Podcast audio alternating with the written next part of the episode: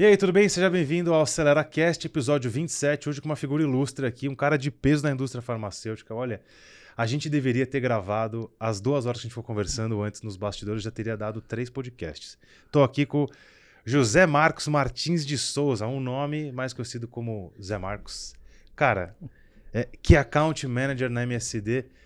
Muitíssimo obrigado por estar aqui, por ter aceitado o nosso convite e compartilhar um pedacinho da sua grandíssima história. Um, um, um cara aí que claramente é um, um, grande cuidador e agregador de pessoas, vidas. A gente vai, vai navegar nisso aqui. Cara, seja bem-vindo. Muito obrigado. Oxaia, a honra é minha. É, eu estou extremamente grato, agradecido tá, pela oportunidade, honrado mesmo de poder contribuir um pouquinho aqui com, com o podcast, com um pouquinho da minha vida. E, enfim, vamos fazer um podcast top aí. Tem muita história mesmo. Olha, o que não falta, cara, o que não falta é história aqui mesmo, realmente. Acho que a gente ia precisar de uns quatro episódios para contar metade é verdade. das histórias. Você é o, o, o, tipo de cara que eu diria que dá assim umas 10 séries da Netflix, 10, 10 temporadas da Netflix, né, para contar isso tudo. Vamos, assim, hoje você é um cara que tá, pô, um cara que account, um cara de peso, gerencia números incríveis aí, cuidando de coisas muito. Mas não foi assim sempre. Não, absolutamente. Eu queria que, queria que você voltasse para aquele menininho que estava com a caixinha aqui na frente e que se descobriu vendedor é. há, há pouco tempo atrás. Isso é interessante. Interessante porque quando partiu o convite de participar do podcast, né? Eu comecei a fazer uma viagem no tempo. E até então eu achava que eu tinha aprendido a vender em alguma empresa que eu passei, em algum curso que eu fiz. E na verdade, o grande homem que me vender foi meu pai. Meu pai sempre teve comércio, né? Ele era um produtor, um produtor rural, produtor de abacaxi naquela época. Ah, e ele tinha um comércio na feira, né? Eu lembro que aos sete anos ele pegava a caixa de caixa de sabão. Antigamente as caixas vinham ali, aquelas tabletes de sabão, né? Ele cortava a caixa, né? Deixava ali meio diagonal, fazia dois furinhos ali dos lados, amarrava um cordão e eu não vendia sabão. Vocês estão achando que eu vendia sabão, não era sabão. Ele pegava um pacote de bombril na época, né? Palha de aço. Ele dividia aqueles fardozinhos de forma uni, é, de forma em unidades que eu pudesse vender cada fardozinho.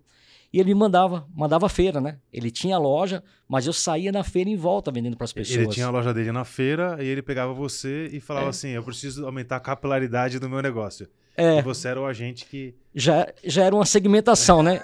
Ele já segmentava ali os clientes. Olha, tem cliente que não pode comprar o pacote inteiro, vai à feira, volta aí e vende para aqueles que só podem comprar um fardozinho, né? Eu lembro que aquilo devia custar um real na época. Enfim, eu não sei se era exatamente isso, ele queria se ver livre de mim também, que eu ficava enchendo o saco na loja.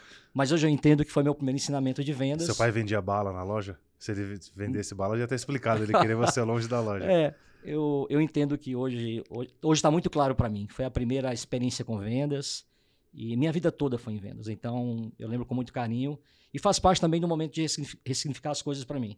Eu vivo um momento muito especial com relação à relação com meu pai isso tem sido um peso muito importante e, e, e isso não teria acontecido se não tivesse partido o convite aqui do AceleraCast. Cara, que honra, cara, que honra. É. Você sabe que aqui no, aqui no AceleraCast, claro, né, eu, eu, já falei isso em algum podcast, não vou lembrar em qual, da aceleração de vendas. Então a gente, maior parte das vezes, a gente está falando sobre vendas de algum jeito. Sim.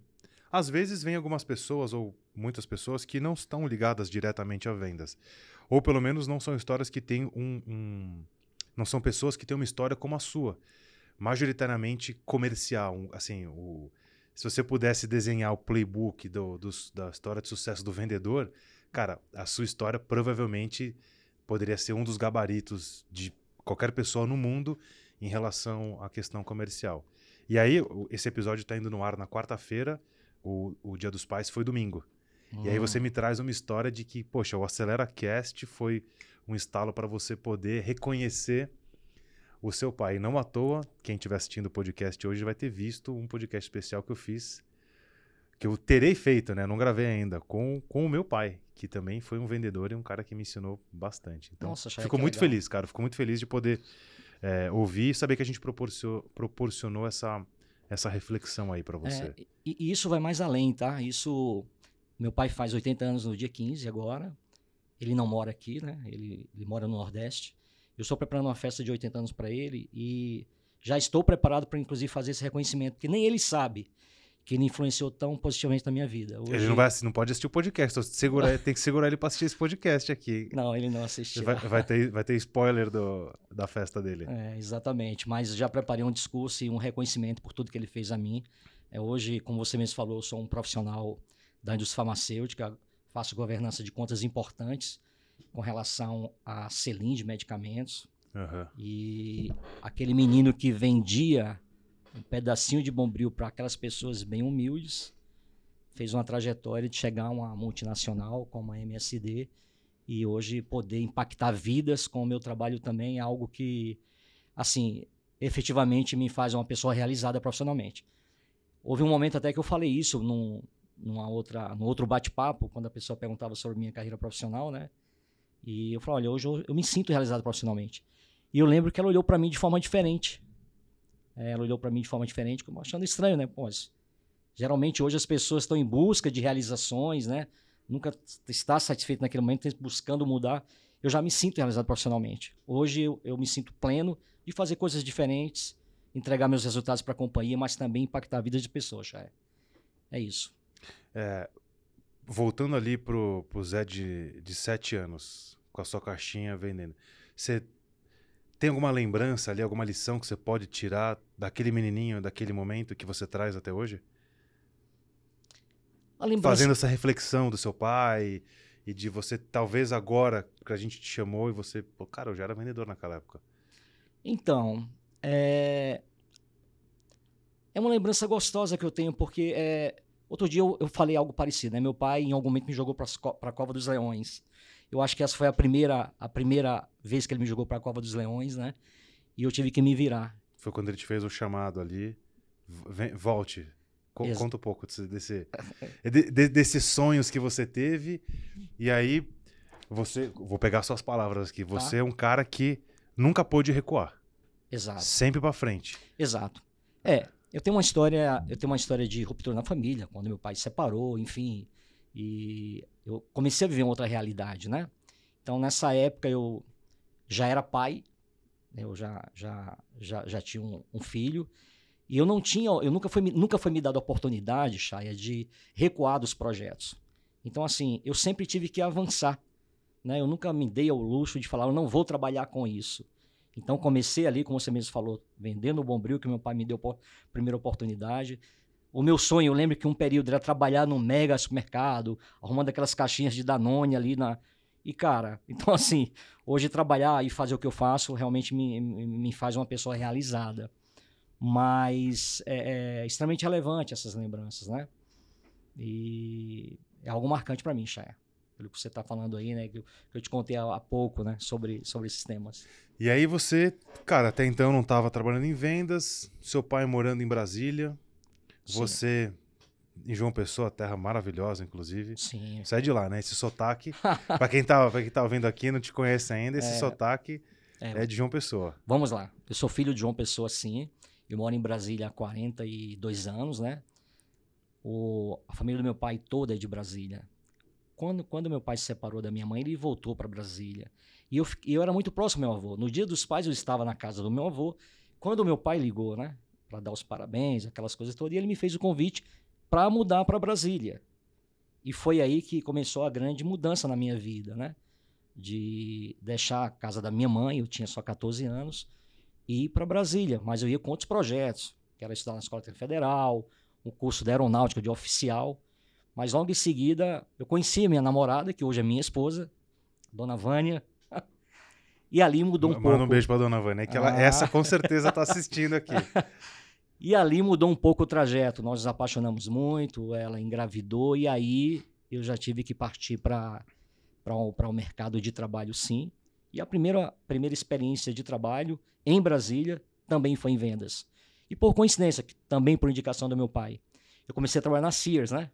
Muitos aqui devem lembrar da Sears, o e-book. A, a, gente conversa bastante com os jovens aqui, né? Tá sendo bem comum. Nem sei se tem pessoas é, mais jovens assistindo. Quem estiver ouvindo a gente no Spotify, manda uma mensagem e quem estiver assistindo no YouTube também escreva lá, olha, jovens na área. É. Mas Sears realmente, né? Talvez quem foi para os Estados Unidos pode ter visto, mas aqui era uma loja de departamento Uma, uma empresa americana de loja de departamento, certo? Sim, a, a Sears, tinha Sears e tinha Sandis, que era do mesmo grupo, né? A Sears tinha, uma, tinha no Rio de Janeiro, em São Paulo, aqui em São Paulo, né? E ali eu já era doutrinado e a cuidado e zelar pelo cliente, né? A Sears tinha um lema que era o cliente sempre tem razão. Nós éramos ah, extremamente treinados para atendimento do cliente em alto nível. Comecei como área, com, na área de vendas lá. Em seguida, é, pude ser promovido para moda masculina da companhia, então fui gerenciar a moda masculina. E nesse momento a Sears foi embora do Brasil, né? A empresa resolveu sair de, do Brasil fechar as lojas e eu participei também do processo de fechamento, foi algo bem interessante. Mas calma, calma, calma. Tem uma parte importante aí. Tem uma parte importante. Você estava ah, tá. você tava como gerente de loja ah, é da Sears. Porra, empresa americana, cheia de processo. Hoje você está numa empresa americana também, com, obcecada por processo.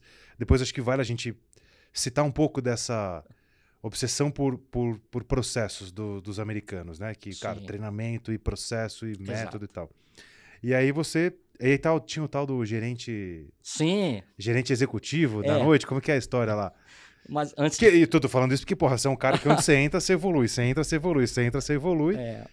Antes de falar isso, né? Você falando dos, dos, processos das empresas americanas, inclusive na Sears, quando se, se falava no call, né?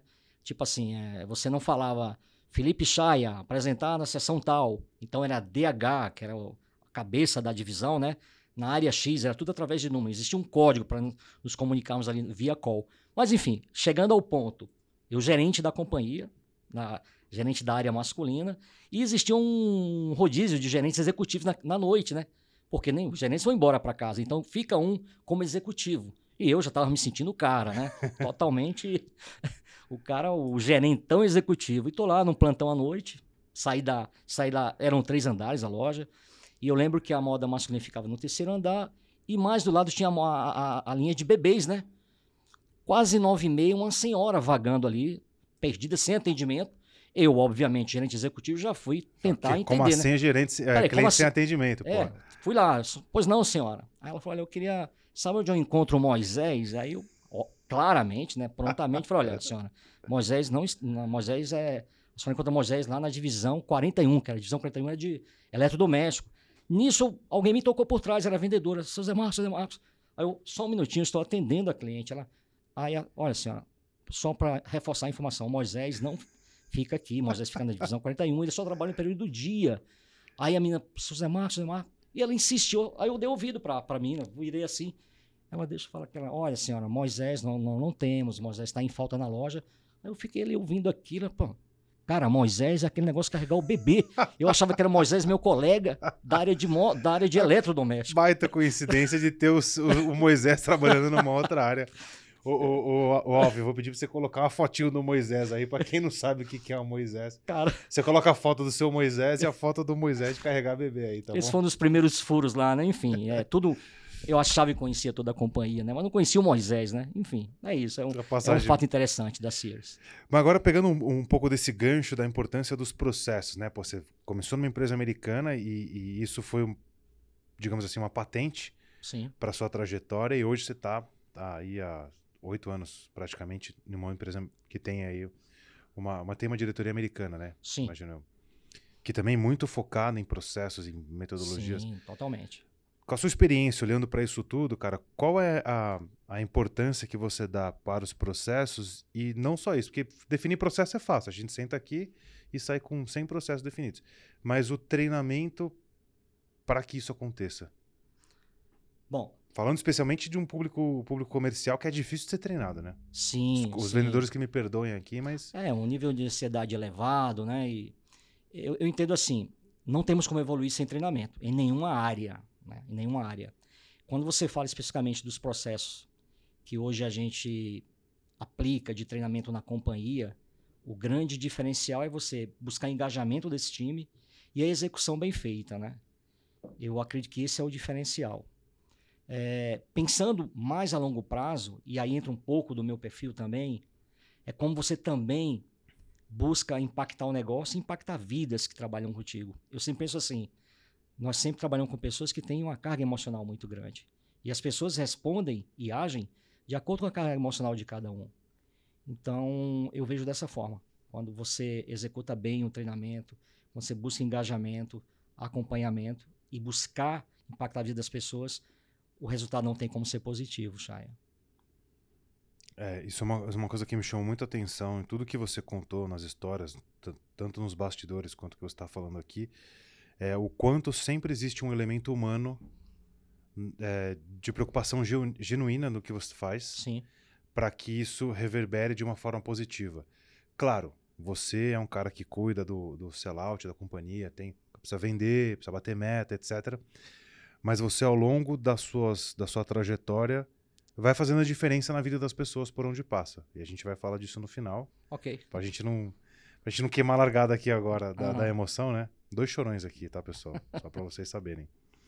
É, como é que você enxerga isso, hoje talvez já com muita mais maturidade, é, e sempre, imagino que tenha sido sempre algo natural seu, mas essa preocupação de trazer o elemento humano e quando você não encontra ele em alguma relação, o que, que você faz? Como que você consegue trazer, falando um pouco de inteligência emocional, de trazer essa, esse ponto para a equação? Bom, eu entendo assim, ó. As empresas são pessoas, né? Isso é fato. O que a gente precisa entender é o que, é que as pessoas querem, o que, é que elas buscam, qual é o objetivo dela, qual é o propósito. Isso é um pouco clichê, qual o propósito, mas qual o propósito genuíno dela em estar trabalhando em determinada companhia? Às vezes é comprar um carro, às vezes é trocar a casa, às vezes é fazer viagens fantásticas. Eu acho que você precisa identificar isso. Uma vez que você identifica isso, e você alinha um plano de ação, um projeto de desenvolvimento com aquela pessoa e acompanhamento genuíno de preocupação, você resgata a pessoa o processo, você engaja ela nos resultados, você tem uma empresa mais feliz. Cara, essa frase é fantástica. Ter uma empresa mais feliz significa eu tenho colaboradores felizes, eu tenho uma empresa mais feliz. Não tenha dúvida. É, isso que você está dizendo, eu poderia claramente printar esse texto e falar assim: ó, isso aqui é uma frase para líderes. Sim. Mas você entende que esse comportamento pode ser também para pares, é, pessoas para cima, assim. Uma vez que você tem isso no seu DNA, cara, todas as vezes que você circular em relacionamentos, isso vai fazer diferença. Faz sentido? Total, total. Mesmo que cada um responda e tenha atitudes diferentes, no final, a, o DNA emocional e aquilo que você tem como valor acaba sobressaindo e determinando as suas atitudes, né? Então, você entender um pouco o perfil de cada um, é, trabalhar os gatilhos mentais, que a gente fala muito, né? De forma genuína, sabe, Chaya? Eu não falo daquela coisa, é, ah, só para cumprir um protocolo, entregar um KPI. Eu não falo isso. Eu falo de forma genuína, sabe? É chamar a pessoa, é conversar, entender. Não tem como dar errado. As pessoas precisam estar felizes onde elas estão. E assim, e também ter a, a, a, a tranquilidade de perguntar se não, você não está feliz, você quer fazer algo diferente, empoderar, dar apoio, dar suporte, entendeu? Mostrar um norte diferente. Isso é muito genuíno. Isso sai um pouco da, daquela questão de eu não preciso. É, eu não preciso. Você não tem que estar feliz, literalmente trabalhando só aqui. Você tem que encontrar o seu caminho. Eu acho que isso é, um, é, é, é algo muito, muito latente, muito comum, sensível também. E não é fácil aplicar, né? Um eu, eu, falo, eu falo com uma certa tranquilidade porque eu sempre trabalhei muito focado nisso, sabe?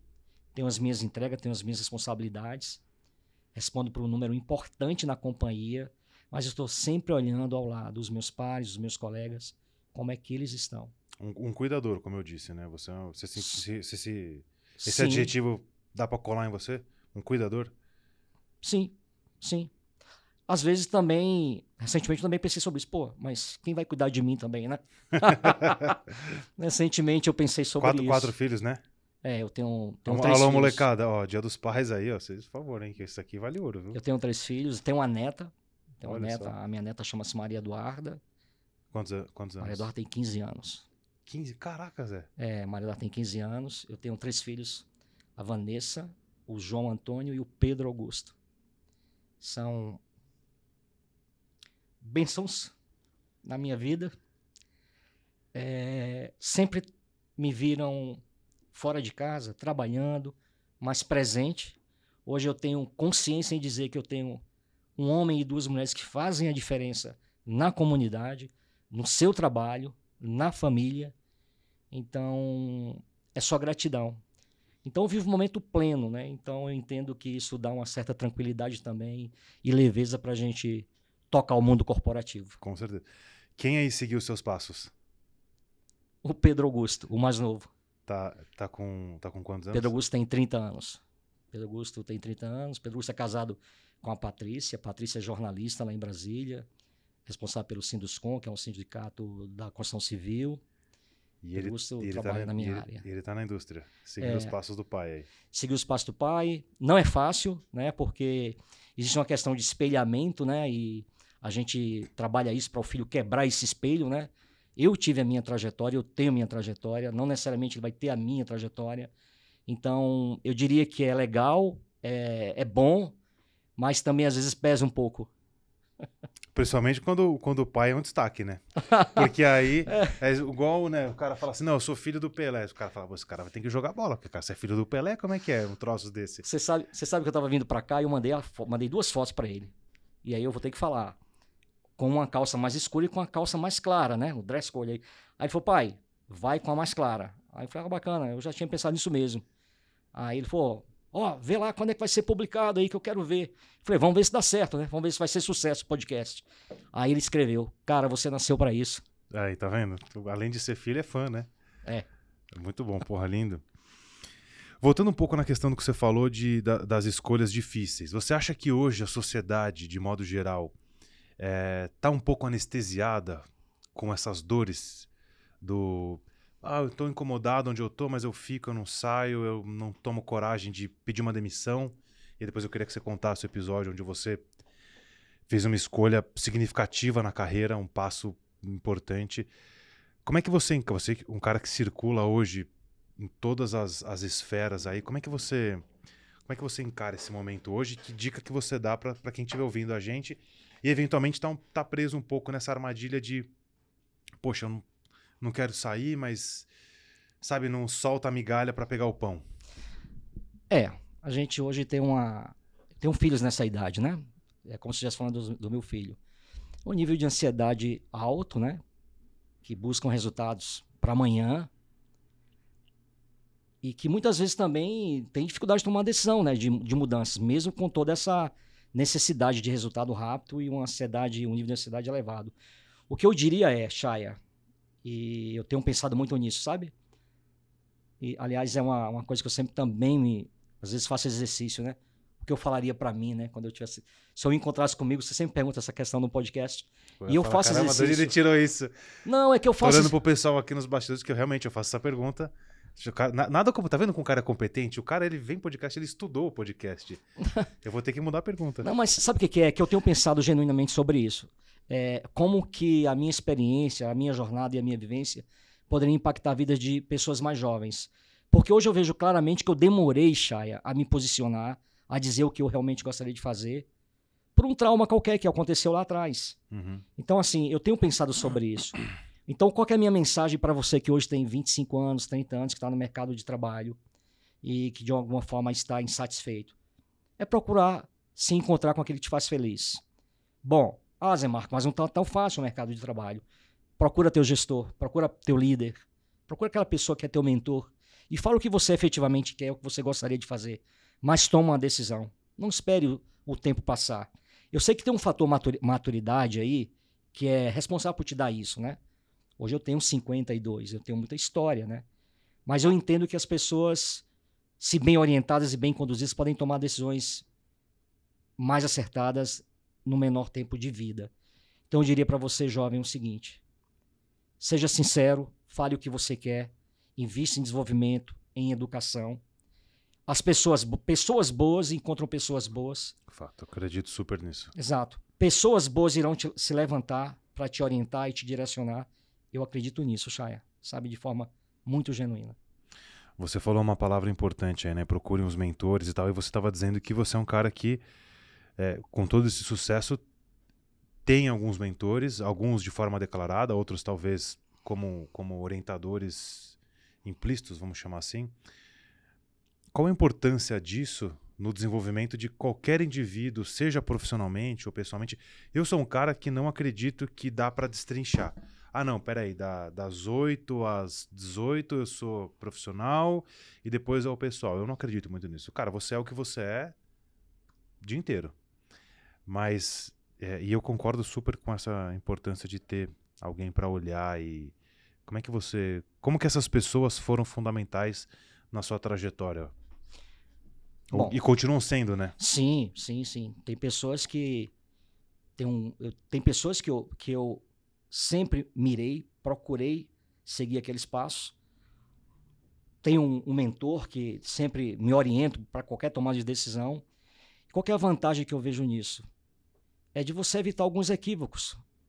Muitas vezes aquelas pessoas têm experiências que você vai encarar e elas podem te orientar, de falar, olha, não vai por aqui, faz assim, tenta dessa forma, faz desse jeito. Ou mesmo fala, vai, erra, aprende, entendeu? É, eu vejo como, primeiro como, como algo muito nobre, né? Você se permitir ter alguém que você tem como exemplo, como modelo. Eu, eu entendo que é fundamental você ter, ter referências, já é. Tem que deixar o orgulho de lado Absolutamente. e, e vestir o, o chapéu de aprendiz mesmo, né? Sim, com certeza. A gente aprende todo dia, né? Ninguém sabe mais, ninguém sabe menos. É sentar na, na cadeira do outro. Não é um exercício fácil, não é? Mas você ter modelos e exemplos a seguir é fundamental. Eu tenho modelos que eu sigo, tenho modelos que eu já segui e hoje olho para a história dos, da, de determinada pessoa e falo, cara, não posso cometer o mesmo erro. E tem aqueles que eu miro, cara, é ali que eu quero chegar. Te inspiram. Que me inspiram. Essa é a palavra, que me inspiram. É, acho que é importante porque a gente nunca perde o, o, a fé. Né? Fé, basicamente, é você acreditar numa coisa que você não vê. Sim. Mas saber que. E talvez nunca vai, vai, vai encostar nela. Sim. Mas é nunca perder a fé. E você ter alguém para te inspirar é, é, fundamental nesse, nesse processo como Sim. um todo. Volta na história. Faz o barulhinho lá, rebobinando. e aí você tá na Sears, empresa americana, você é o cara. E a Sears fechou. Sim. Como é que foi passar por um processo, pelo, por um fechamento de uma empresa no Brasil em 80 e 88? 88, 88. Olha, foi, foi fantástico porque a empresa lá, o prédio eram três andares. Nós fomos fechando os andares de acordo com que os produtos iam acabando.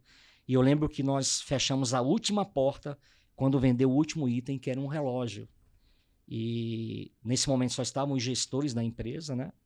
Foi, foi, foi extremamente relevante, porque ali eu via o respeito de uma empresa, né? Com o negócio onde ela, onde ela, onde ela trafega, o respeito com o cliente, o respeito com a marca, porque hoje, raramente, alguém iria ficar com a loja aqui no shopping. Imagina. Esperando vender a última peça para, olha, encerramos as atividades. Então, foi marcante, foi, foi, foi extremamente significante para mim aquela, aquela experiência, né? E, e, que lições que você tira dessa primeira grande escola que você teve aí, chamada, é, chamada Sears, no caso? A grande experiência é respeitar o cliente. Eu recentemente até apresentei um projeto na companhia onde eu falava sobre isso, né? É importante respeitar a história e a cultura do cliente. Isso vai muito em conta também das questões de comportamento, de, né? Se a gente for individualizar. Mas basicamente é respeitar, respeitar o cliente, a história do cliente.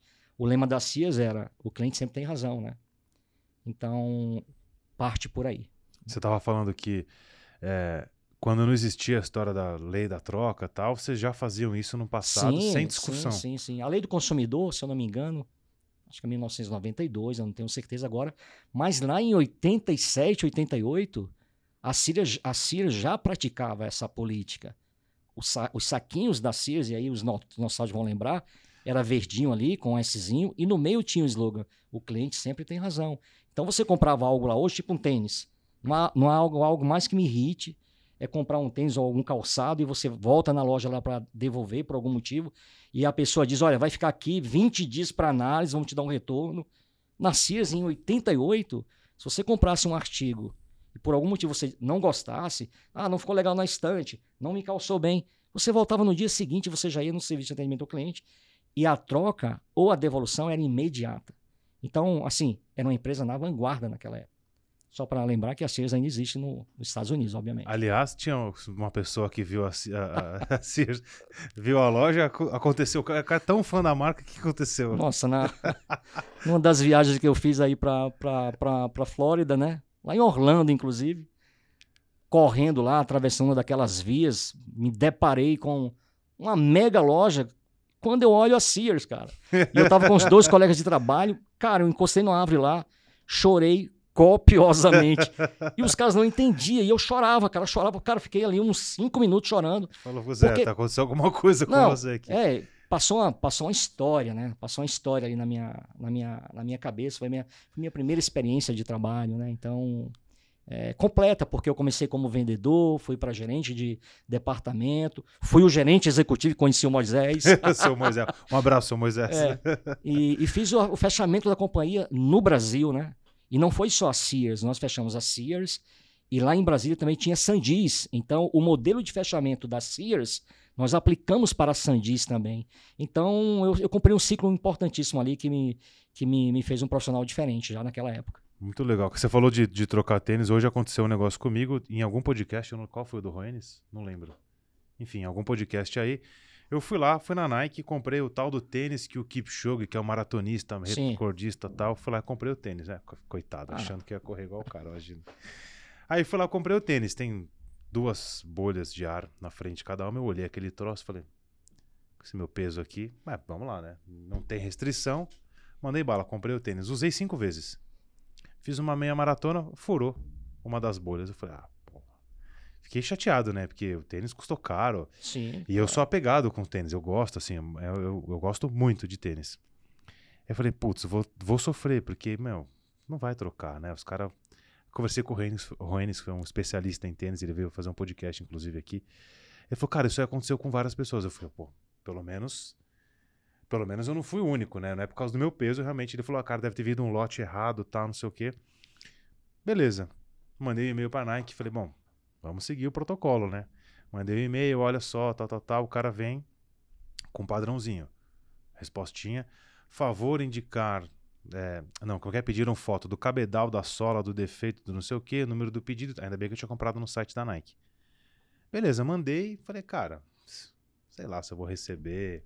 Aí eu já me imaginei tendo que ir no correio e pegar o tênis e colocar, nem sei como eu ia fazer esse troço. Veio um e-mail hoje de uma outra pessoa Oi, Felipe, tudo bem? Seu atendimento gerou um protocolo tal, tal, tal. É, como você solicitou, eles tinham dado três opções: estorno do cartão, devolver o dinheiro, se caso estivesse pagando boleto, ou vale compra. Eu falei, ah, me dá o vale compra porque eu quero outro tênis. Aí veio o e-mail hoje. Cara, você acredita que ela falou assim: olha, em sete dias o vale compra vai estar na sua conta, no seu CPF? Só. Aí eu falei, quando a me esmola demais, o santo desconfia, né? Uhum. Falei, e a parte que eu tenho que enviar o tênis para análise, não sei o quê. Sim. Entrei no, no, na conta lá, não tava ainda. Bom, sete dias, vou, não vou ser o ansioso aqui. Respondi para a mulher. Falei, oi, Aline, tudo bem? Muito obrigado pela pronta resposta. Qual a parte que eu entrego o tênis de volta para vocês? Tô aguardando a resposta. Aguardem, próximo capítulo eu digo se eu vou ter que mandar o tênis ou não. Pois é.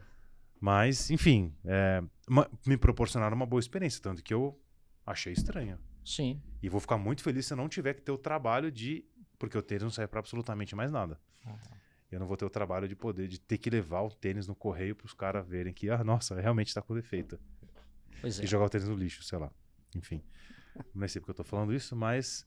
A gente está falando das experiências, né? Experiência, experiência é... do cliente, né? Então, de fato, não, não é à toa que a Nike é a Nike, né? Exato. Enfim. E aí você sai do. Sai do da, você tá hoje na indústria farmacêutica, você tava vendendo Moisés.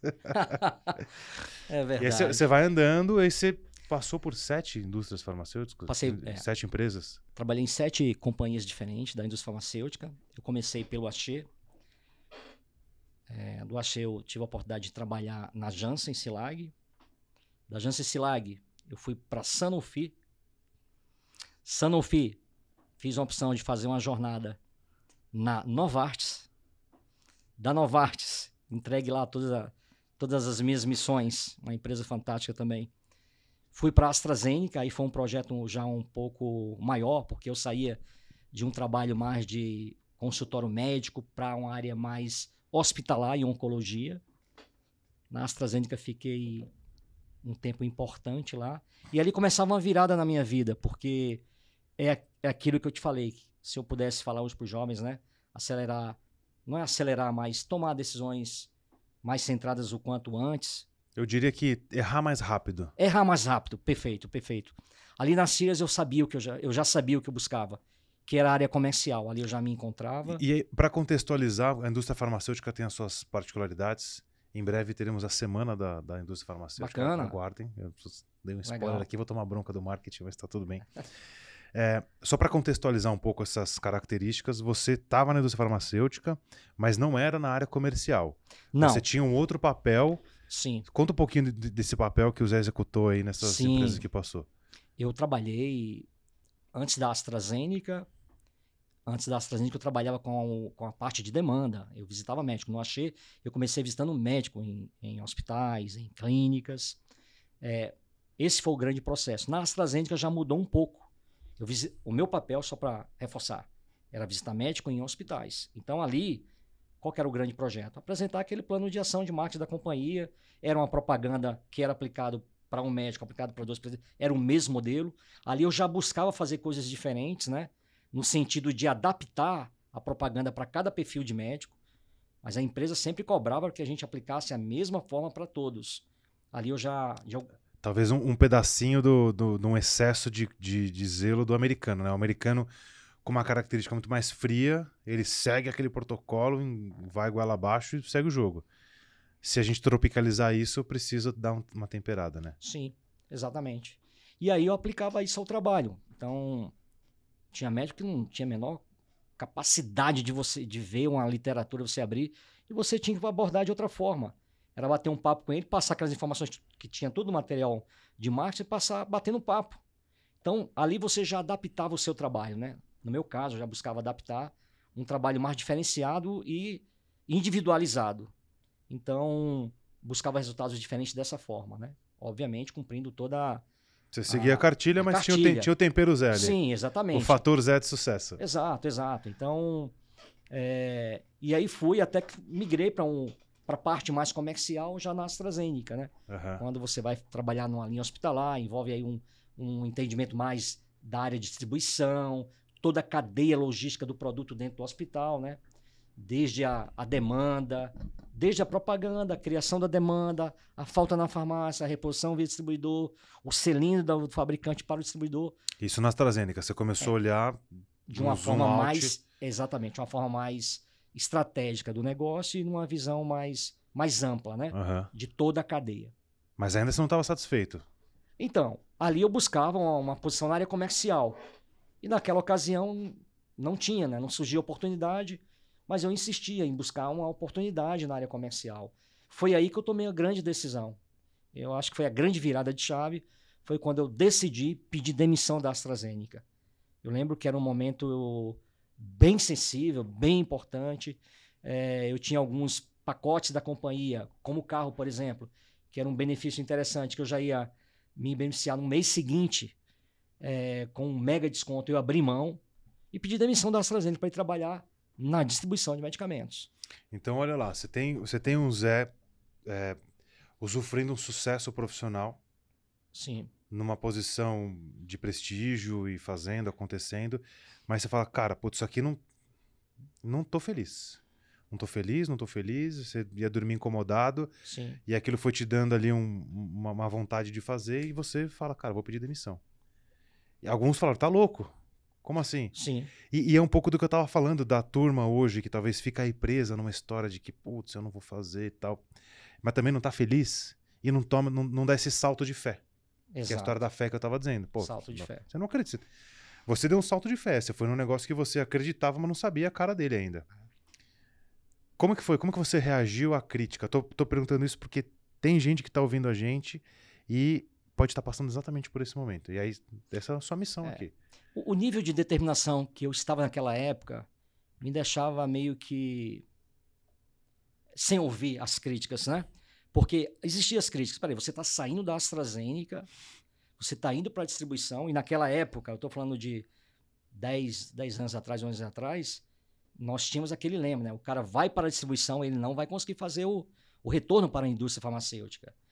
porque era tido como assim, era, era um final de carreira, só os mais maduros seguiam para a distribuição.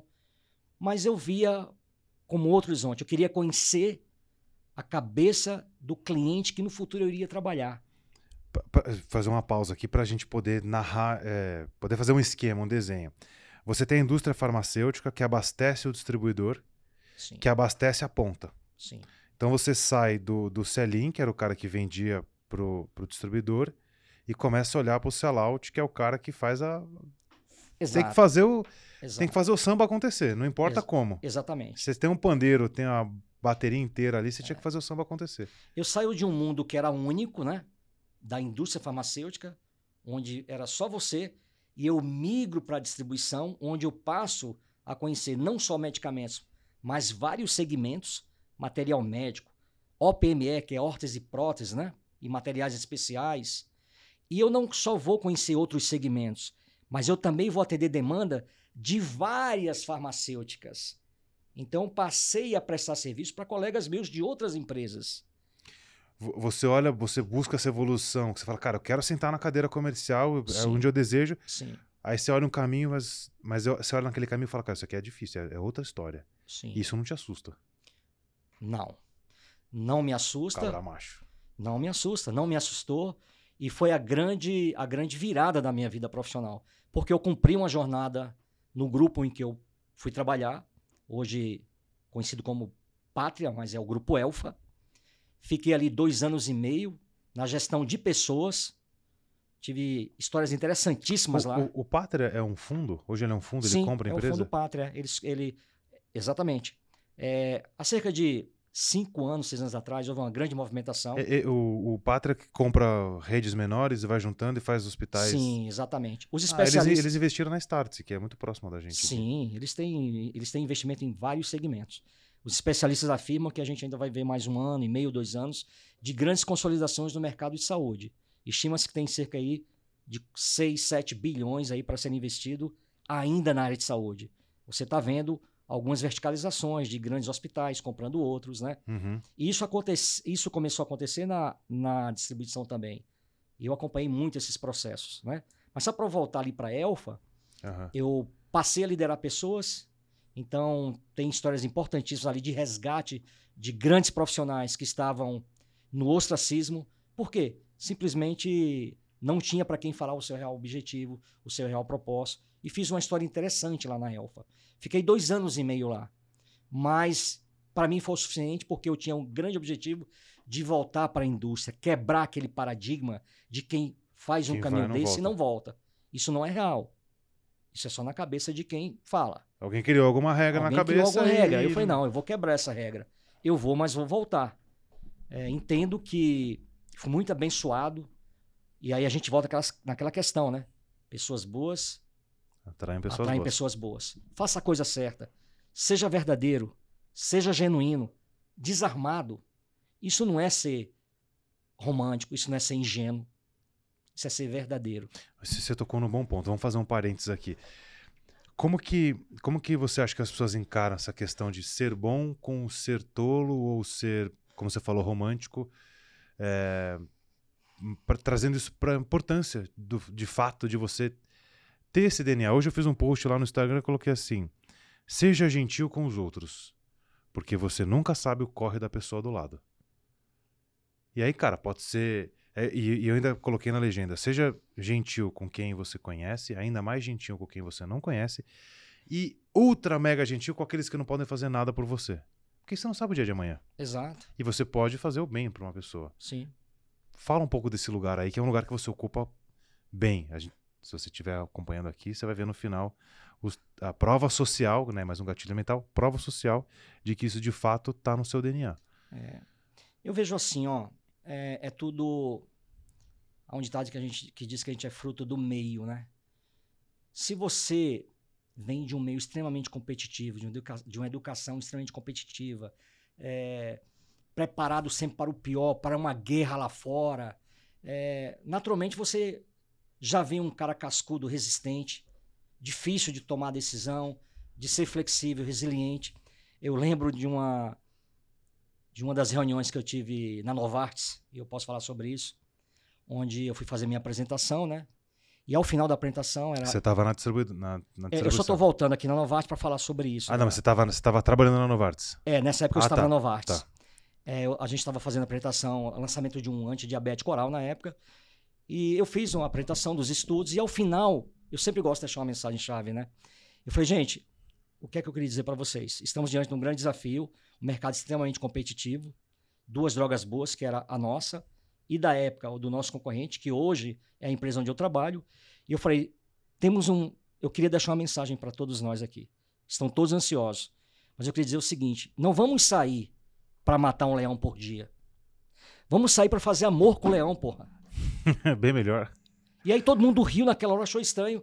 Falei, cara, se a gente sai pra matar um leão todo dia, meu irmão, você já sai estressado. Saia pra fazer amor com o leão. Você volta cheio de Sai- sangue. Exato, sabe? Eu acho que é por aí, sabe, Chaya? É o meio em que você vive.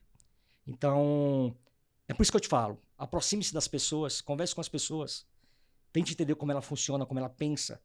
Tente ajudar. É, é essa pegada, sabe?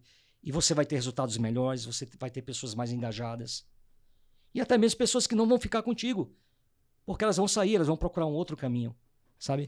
É isso, isso. isso acaba sendo uma nota de corte, né? De você, você separa ali, ou acaba separando um pouco o joio do trigo, literalmente, é, de quem é de verdade, de quem talvez não esteja querendo muito seguir aquilo ali, porque tem gente que tá ouvindo a gente e acha que simplesmente o fato de você, ah, deixa eu pensar como que aquela pessoa tá, que vai fazer uma mágica. Se não tiver dentro, não vai funcionar. Sim. Então, assim, Exato. de fato, como você falou, né? Tem que ser genuíno. E Sim. não é do dia pra noite. Ou da noite pro dia, sei lá. Mas precisa ser genuíno. Porque senão. né, E quando vira genuíno, acho que são pontos, você tocou num ponto importante. Algumas pessoas vão embora. E a gente tem que praticar o desapego. Né? Exatamente. e- e é difícil, porque às vezes você fala, pô, mas eu gosto da pessoa, tal, é um cara que é legal pra você sentar, tomar uma cerveja, bater um papo tal. Mas, cara, meus valores são esses. Se você não, não comprar com os meus valores, não, não seguir, eu não vou conseguir ficar com você. Eu, eu vejo assim, ó, é, eu lamento muito, às vezes você vê gestores que retêm, né? Retêm os seus talentos por questão de uma necessidade pessoal, às vezes. Isso é, isso, é, isso é injusto, isso não é legal. Libere seus talentos, faça a pessoa crescer, faça a pessoa voar, sabe? Se a pessoa voa, você voa junto, É isso aí. sabe? É isso. É, é- é- é essa vertente, sabe? É, não- eu vejo assim. Isso se aplica a qualquer modelo, sabe? A, a qualquer empresa. É você. É, é, uma, é você que determina seus passos, para onde você vai, sabe? É- é- é, as decisões que você deve tomar, focando sempre no seu bem-estar, na sua família. Você tem que estar feliz, cara. Isso, e- e- isso é uma coisa que as pessoas esqueceram, né? De ser feliz. Elas se preocupam. é, hoje a gente fica né, era da tela, né? Todo mundo tomado pelas telas. Claro que às vezes estamos trabalhando, beleza, né? Faz parte. Mas às vezes a gente entra num, num grau de, é, de ansiedade ou de depressão, sei lá, e fica ali num- estagnado, fica, vai procrastinando e tal. E esquece de viver a realidade, esquece de deixar a tela de lado e olhar de repente para um filho, para uma esposa, para um amigo, ou, ou valorizar um, um papo, né? Um papo mesmo.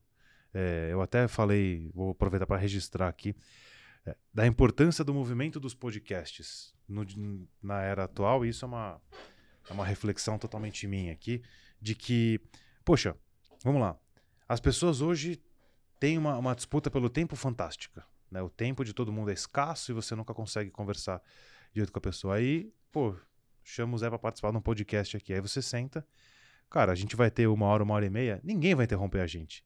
E acaba que a gente entra, né? Claro que a gente teve uma, uma hora antes aqui, antes, uma hora antes, né? Já, Mas- já nos emocionamos muito. É, ninguém vai interromper e às vezes não precisa de ter refletor, não precisa ter luz, não precisa ter nada.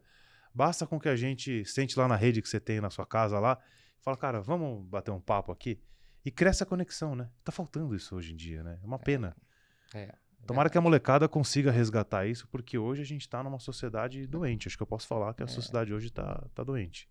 É, e você- quando você fala de agenda, né? A gente acaba. Vivemos aí o período da pandemia, né?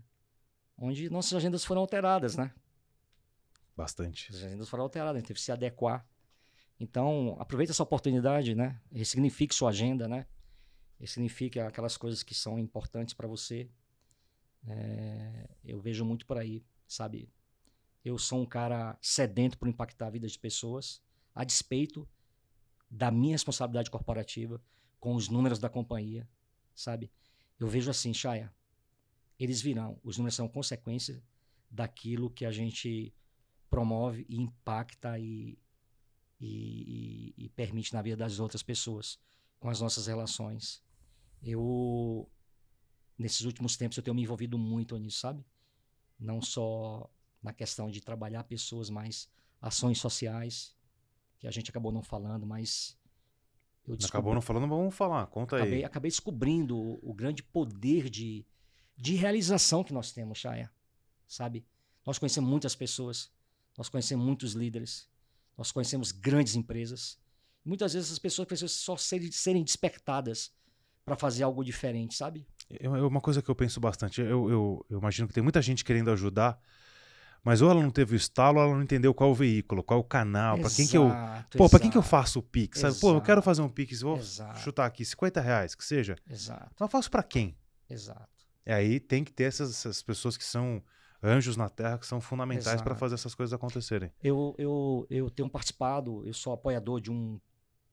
Posso falar o nome do projeto, não? Pode, inclusive, como é que acha, porque quem quiser ajudar sim, também possa sim. encontrar. Então vamos lá, eu, eu sou um dos apoiadores do projeto Montirô, o projeto Motirô, ele tem parceria com... Como chama? Mo...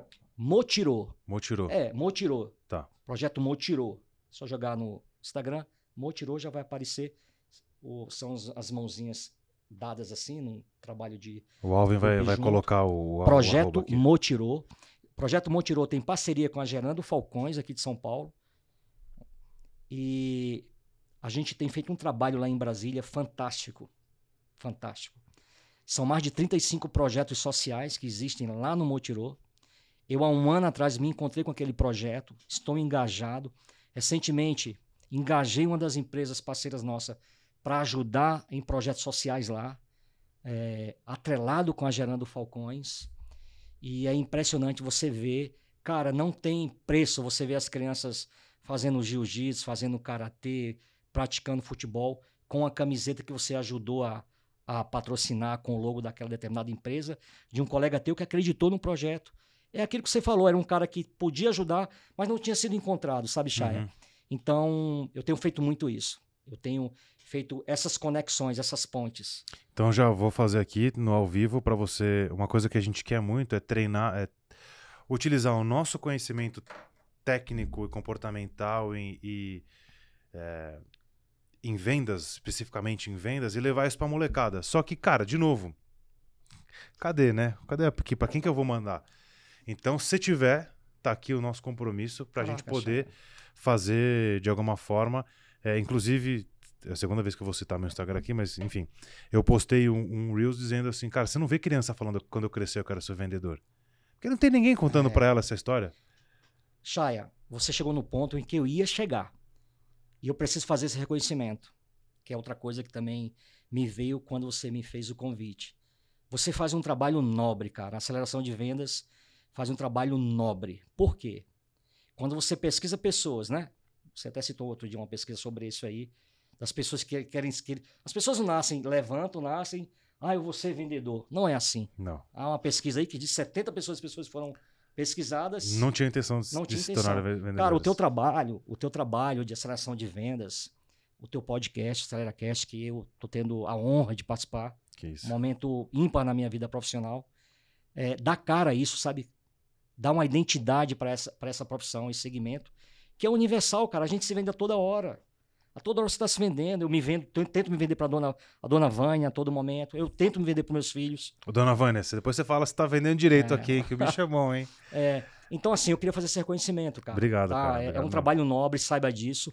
A questão de poder ajudar outras pessoas, acho uma ideia fantástica.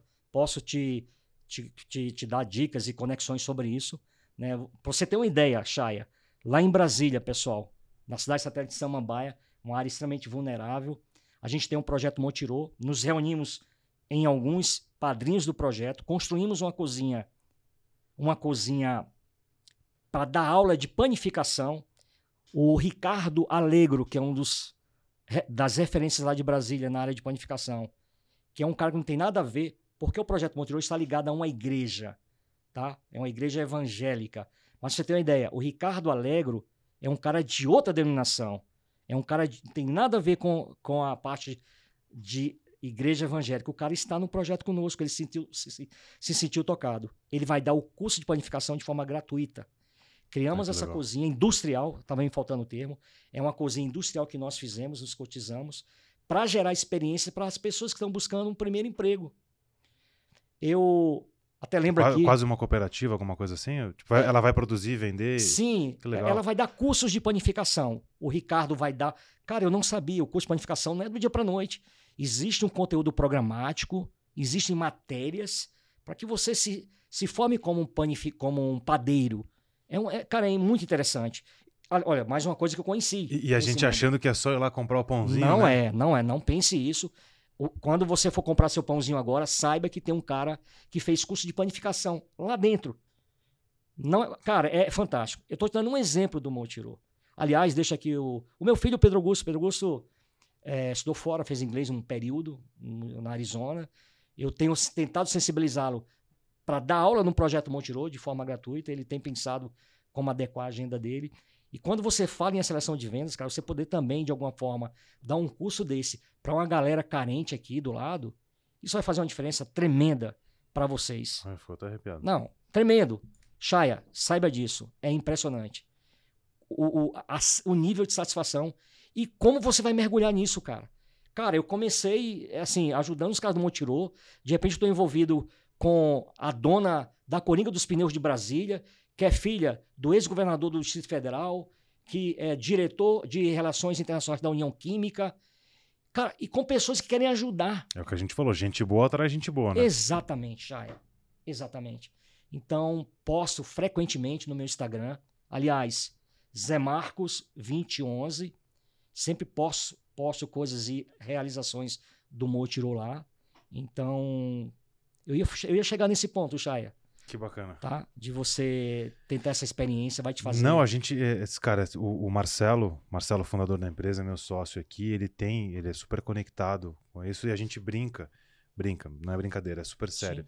Que a gente diz que a nossa missão da empresa tem que, são pelo menos 30 anos. Quando você vai fazer uma ação para ajudar outras pessoas, são pelo menos 30 anos. E você não. é, os primeiros 10 é para você entender o que está fazendo. Os próximos 10 é para você ver se, se beleza, e os últimos 10 é para consolidar. Quando você faz a esse, esse esse projeto, enfim, seja lá qual for, por 30 anos você fala, cara, de verdade você é uma pessoa que, que ajuda as outras. E a gente tá, e aqui, né, sem querer dar desculpa, mas enfim, fazendo toda uma meia-culpa, na questão de agenda não paramos para olhar. A gente estava conectado com o G10 Favelas aqui, Sim. a gente tem forneceu o treinamento gravado para não vou lembrar o nome agora, mas eram para mulheres da comunidade que poderiam ter e que Sim. eram vendedoras. É, enfim, Alvin, depois você descobrir o nome aí, você coloca na descrição lá para poder levar para elas, tá? É, e a gente colocou, só que assim, pô, acabou que o projeto não foi, não andou, porque, cara, eu quero, me, me coloca na frente da molecada aí, porque É, Imagina essa turma entendendo um pouquinho sobre o que é vendas, um pouco sobre perfil comportamental, sobre storytelling, escutativa, PDCA, gestão de vendas, vai mudar a vida dos caras. E se, cara, a gente puder pegar um pedacinho, acho que é, é. importante. Chaya, experimente. Permita-se, no seu tempo, obviamente, você está na construção, né? na construção de um, de um, de um grande projeto, está consolidando o seu negócio. Tudo tem seu tempo. Sabe, Tudo tem seu tempo. Eu Eu, acredito eu acho muito que é nisso. isso. Tudo tem seu tempo. A- a- É. O Marcelo, só citando ele aqui, ele diz que a natureza não dá saltos. Sim. Então a plantinha cresceu, ela vai crescendo, ela vai evoluindo e faz parte, né? Exato. Então te- temos um desafio aí. Tô recebendo sinal aqui, o quê? Ah, beleza. Não, tô, tô controlando. Agora eu aprendi. Eu fico tomando bronca dos caras aqui. Eu já coloquei, ó, 17h45, 18h41. É, Tá tudo sob controle. Paramos no momento onde foi pra distribuição e volta, não volta, quebra o para... quebrou o paradigma. E aí você volta. sim, E aí você sentou e falou, cara, sai de uma empresa americana, cria toda uma jornada e hoje tá sentado numa empresa americana de novo. exato. E conta do processo seletivo. Você olhou e falou: "Ah, esses caras não vão me passar aqui, não. Como é que foi? É, eu fiz a opção né, de, de sair da Elfa, de, de, de voltar para o mercado da indústria farmacêutica. tive a oportunidade de voltar para a Glaxo. A empresa me contratou, onde eu prestei serviço por um ano. É, naquele momento não existia um modelo que eu buscava, que era a governança de contas comerciais, né? Quando surgiu a oportunidade de participar do processo da MSD, e ali eu tomei aquela decisão. Falei, cara, olhei para trás, falei, paguei um mega preço quando eu saí lá da AstraZeneca, larguei tudo para trás, fui trabalhar como PJ, num modelo diferente, conheci todo o mercado da distribuição, pedi para sair, mas ali está o que eu gostaria efetivamente de fazer. Mas você, você passou por. Você pagou esse pênalti, mas esse pênalti te devolveu de forma positiva. Você, você foi outra pessoa. Totalmente. Você, a frase que você falou, você voltou como o quê? É, eu falei, cara, quando eu voltei da distribuição, eu voltei como um ninja, né? eu vi as coisas de forma tridimensional, né? O cara me falava algo lá, eu, eu, eu tava olhando além do Você era igual o cara do Matrix, que ele olhava que é, tinha aquele exato, negócio. Exatamente. E aí, eu pude aplicar isso no meu trabalho na MSD. Então, assim, eu conheci todo o processo. Então, muitas vezes a pessoa fala: não, o produto chegou aqui, deu entrada. Aí o nosso time interno, ah, faturou? Sim, faturou. Cara, eu sei que muitas vezes não faturou. O produto chegou, ele deu entrada, mas ele deu entrada aonde? Muitas vezes é num CD, num centro de distribuição, e ele ficou parado, porque aquela terceira pessoa não, não pegou aquele produto e deu entrada no sistema que um segundo e um quarto vai faturar para o hospital. Então, essa é, é a questão. Eu voltei com toda essa visibilidade da cadeia, do modus operandi da distribuição, entendeu? Você entrou com visão raio-x, literalmente, você via através das paredes. Assim. Exatamente. Assim. E aí consegui fazer uma entrega melhor, mais assertiva, é, entendendo toda a jornada daquelas pessoas que trabalhavam na distribuição, né, cobrando na medida certa, no ponto certo, a entrega deles também para conosco, porque o distribuidor é um grande prestador de serviço da indústria, né? Então, é, é aquilo que eu te falei, voltei como ninja, vendo as coisas de forma tridimensional, mas para aplicar no resultado e na, na melhor entrega para a empresa. E, obviamente, pensando sempre no paciente na ponta, Chaya. A nossa maior preocupação na companhia hoje é fazer chegar o quanto antes, da forma mais rápida, o nosso portfólio na ponta para os pacientes. Em qualquer área da companhia hoje que você for perguntar para colegas, a gente tem esse mantra: é impactar a vida dos pacientes, é amenizar a jornada do paciente. E eu vivo isso na pele, me sinto realizado profissionalmente, me sinto pleno, feliz porque ficaria aqui dois dias falando contigo sobre realizações, sabe? De, de, de coisas que fizemos que impactou vidas de famílias. Me, me conta daquele proje projeto de Monte... O de Montes Claros. Montes Claros. Tremendo. Que, que é justamente essa... É, esse DNA de e talvez um pouco da escola que você teve, da preocupação Sim. com o cliente, você fala, cara, só me importa a ponta, o paciente. Que se precisar mover, eu que vou levar. Me, me conta é, esse, esse gente, case aí. na pandemia nós tivemos um. Todos nós vivemos momentos complicadíssimos, né? Sim. E aqui vai meu respeito a todos que nos escutam, que perderam pessoas, perderam pessoas que. Meu respeito total, minha, minha solidariedade. Eu, eu vivi momentos complicados na, na tarefa de fazer chegar os medicamentos nos hospitais, Chaya. Porque a gente viveu falta de vários produtos, né? Uhum. E, por exemplo, nós temos um produto que é utilizado para no, no, processo de entubar o paciente, né? A gente, a gente fala que é um, neuro, um neurobloqueador. E faltou esse produto no mercado, como faltou para o opioide, então, que é para tirar a dor. Foi matéria, matéria de. de Não, de isso foi matéria jornal, jornal Nacional, é, na, é, alguns órgãos é, indo aos nossos estoques, em, algumas situações o governo confiscando estoque de distribuidores. E houve um momento bem delicado e que eu fui acionado para ajudar um paciente, um paciente de, da cidade de Montes Claros, para a utilização de um produto que era nosso e, e, que não tinha, não tinha como fazer chegar. O hospital informava que tinha que chegar na, no, naquela madrugada. Não há aéreo de Brasília para Montes Claros. De Brasília a Montes Claros dá 12 horas de viagem. E, e o BO do, do sellout é tudo cai, cai, cai no Zé. Cai no seu colo esses BOs é, todos, o, é. É, o, o, o selim. O selim é o que eu faço a governança, que é da indústria. Da, da indústria, isso, desculpa. Para, o, e acompanha o sellout com o nosso time de demanda. Porque o sellout, o selim repõe o sellout, né? Eu, eu coloco no distribuidor, o hospital gera demanda e a gente faz essa reposição. Então uhum. eu estou envolvido em toda a cadeia. O, mas voltando à questão lá de Montes Claros. E aí a gente conseguiu eu entendendo do processo da distribuição, eu consegui engajar pessoas de um determinado distribuidor, fazer com que a gente pegasse essa medicação, eles colocassem num carro sem nenhum custo nenhum para a companhia e levassem a Monte Claro, numa operação fora da realidade. Os caras saíram de Brasília meio-dia, chegaram em Montes Claros às nove da noite. E, para grata surpresa, esse paciente saiu. Era filho de alguém próximo que eu não sabia. Isso impactou minha vida. Isso impactou minha vida tremendamente. Eu... Quer dizer, você fez, mobilizou literalmente céu e mar e terra. Sim, eu mo... sem saber para quem era. Mobilizei, e... eu mobilizei o cara do caminhão, eu mobilizei o gerente regional da distribuição, eu mobilizei o financeiro do distribuidor, que aquele hospital não tinha limite de crédito. Eu consegui mobilizar todo, toda, todo essa, esse time em prol de um paciente. De um paciente e em prol de quê? De cumprir o nosso, o nosso objetivo, o nosso propósito, que é salvar vidas, Chaya.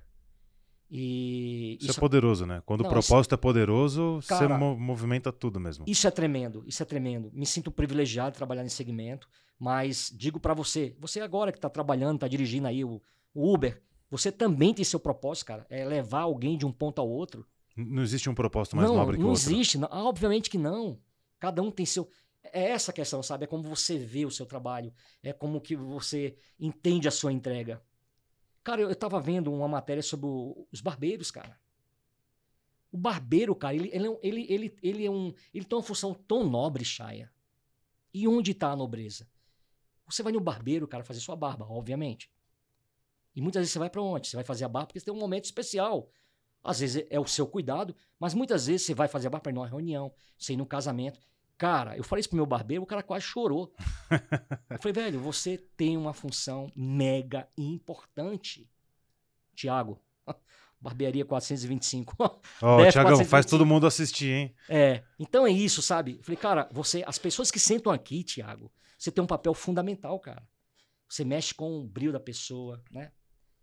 Não, não à toa os barbeiros, não sei como que você fez, né? Pra quem Nossa, tá ouvindo. A gente, a gente tá quem, misturando os assuntos já, hein? Pra quem tá ouvindo a gente no podcast, eu tenho barba e o Zé também tem, tem a barba dele aqui. Na pandemia, que, que, como é que foi com, com, os, com os salões fechados? Tinha que dar um tapa no telhado ali, tinha que dar um jeito de, algum, de alguma forma, né?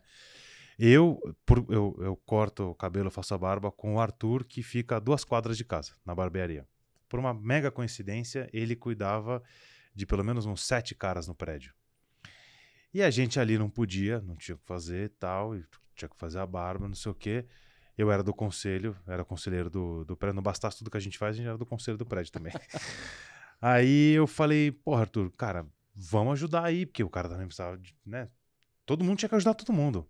Aí eu falei com o Fernando, que era um, um amigo que também era do prédio, eu falei, Fê, vamos pegar na piscina que é aberto, tipo um um plástico aqui, faz alguma coisa e vamos trazer o Arthur aí. Eu mandei no grupo do prédio, falei, galera, ó, segunda-feira, quem quer horários, agenda aí, fala aí, manda.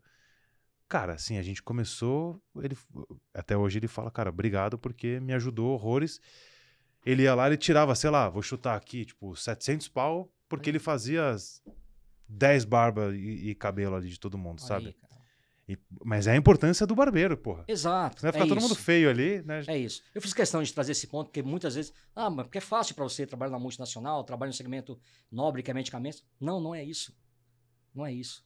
Isso volta no que a gente falou da questão de encontrar felicidade, né? Exatamente. De, às vezes você fica projetando que a felicidade sempre mora num lugar que não, não existe. E aí eu, na, na, na linha estoica que sempre tive, e aí descobri que chamava isso, né? Em algum momento da vida. Que é a, a, felicidade é onde você está agora, bicho. Se você não conseguir encontrar isso, cara, tá, tem sérios problemas no, de software. Precisa parar para rever. A felicidade é onde você está, onde a gente está agora. Cara, estamos felizes fazendo podcast. Que porra do caralho, velho. A hora que a gente postar isso daqui vai ser incrível. É, e é isso. E a hora que a gente sair daqui também. E, e para quem está ouvindo, é, encontra a felicidade onde você está agora. Isso é mágico. Isso vira. É, é isso é muito poderoso. E ne, não é fácil. Ah, que eu encontrar agora? Não, não é fácil. Mas olha para esse lugar. A gente foi, hein? Dar uma volta aqui.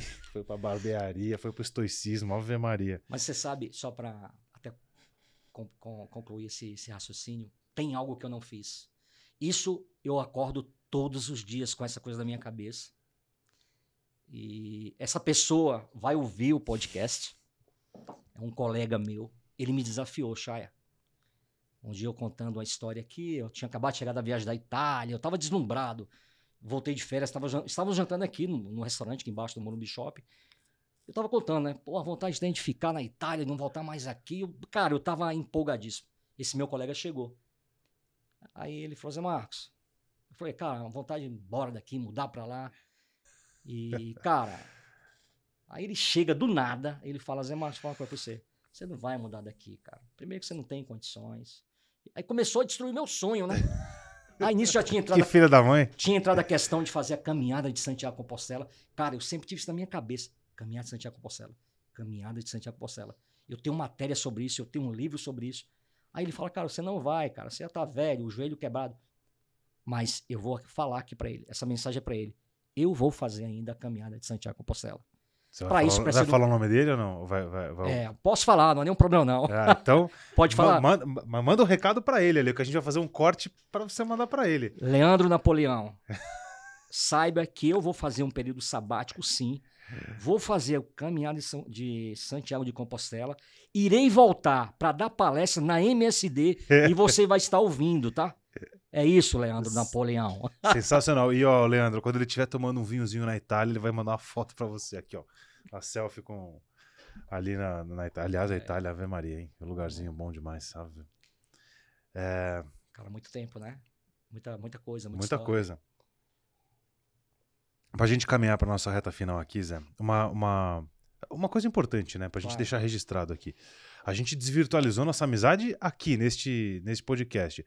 O Zé Parece que eu conheço há 80 anos. É verdade, cara, impressionante. É, a gente, ele participou de um dos treinamentos lá, lá com o MSD de comunicação produtiva, né? Me viu pagando mico, imitando um monte de coisa, tal. É, e, cara, eu sempre dou o Instagram e tal, a gente ficou amigo no Instagram e troca mensagem daqui, troca mensagem dali, como se fôssemos, isso é muito legal, é. como, se fosse amigo, como se fôssemos amigos de longuíssima data. E aí tá aqui o Zé, dia 10 de agosto, no nosso podcast, dando a honra da, da sua presença. É, isso é muito legal, né? Dessa, de poder fazer essas conexões. Chaya, é, eu estou extremamente feliz por esse encontro, né? Como você falou, a gente não se conhecia pessoalmente, você deu, ministrou o curso para nós da MSD, a gente virou coleguinha ali no Instagram, né? É. Mas você, cara, é realmente tudo que tá no Instagram. Sabe por que eu falei, Chaya? Recentemente eu tive uma experiência totalmente contrário. E eu estava bem traumatizado com isso. Mas, cara, você é exatamente o que você coloca no Instagram. Obrigado, cara. Você é família, cara. Você é um cara é, elegante no trato pessoal. Sabe, eu, eu tô surpreso. Obrigado. É, surpreso, sim, porque eu venho de uma experiência dif diferente, né? Então, sabe que para mim, cara, é, é, é, uma amizade que eu quero dar continuidade, né? Dentro das nossas limitações. Você é o tipo de pessoa que a gente tem que ter por perto, cara. Obrigado, pô. É. Quem sabe eu não vou fazer o Santiago de Compostela com você, hein?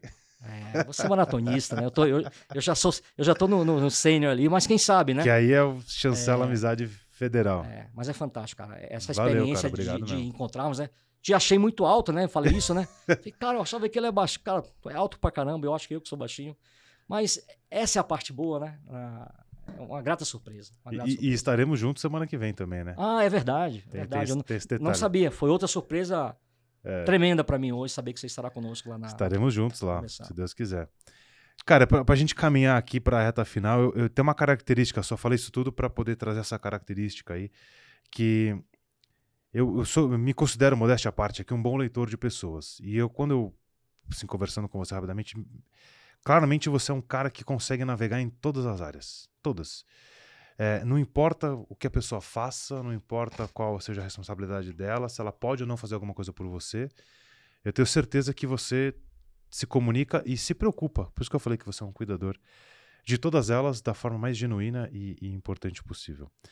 É, e isso é uma característica rara nas pessoas. Não é qualquer pessoa que consegue ter isso, embora muitos possam desenvolver, mas é um negócio raro e muito significativo, muito relevante, muito importante. Então, quem tem, quem tem isso, valorize e se empodere disso. E quem não tem, busque essa evolução.